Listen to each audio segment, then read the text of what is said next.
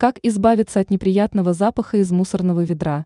Лайфхак, который выручит каждого. Многие люди сталкиваются с ситуациями, когда из мусорного ведра начинают доноситься невыносимые ароматы. Не все знают, как решить данную проблему легко и просто. Знание лайфхака поможет вам в данном деле.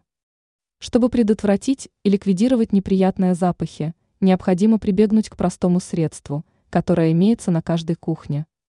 Это действенное средство – обычная пищевая сода. Она способна убить множество бактерий, устранить неприятные запахи. Для правильного использования данного средства необходимо насыпать 2-3 ст.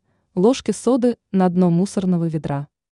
Сода впитает в себя лишнюю влагу, ликвидирует невыносимое зловоние, а также устранит бактерии. При отсутствии соды можно прибегнуть к активированному углю.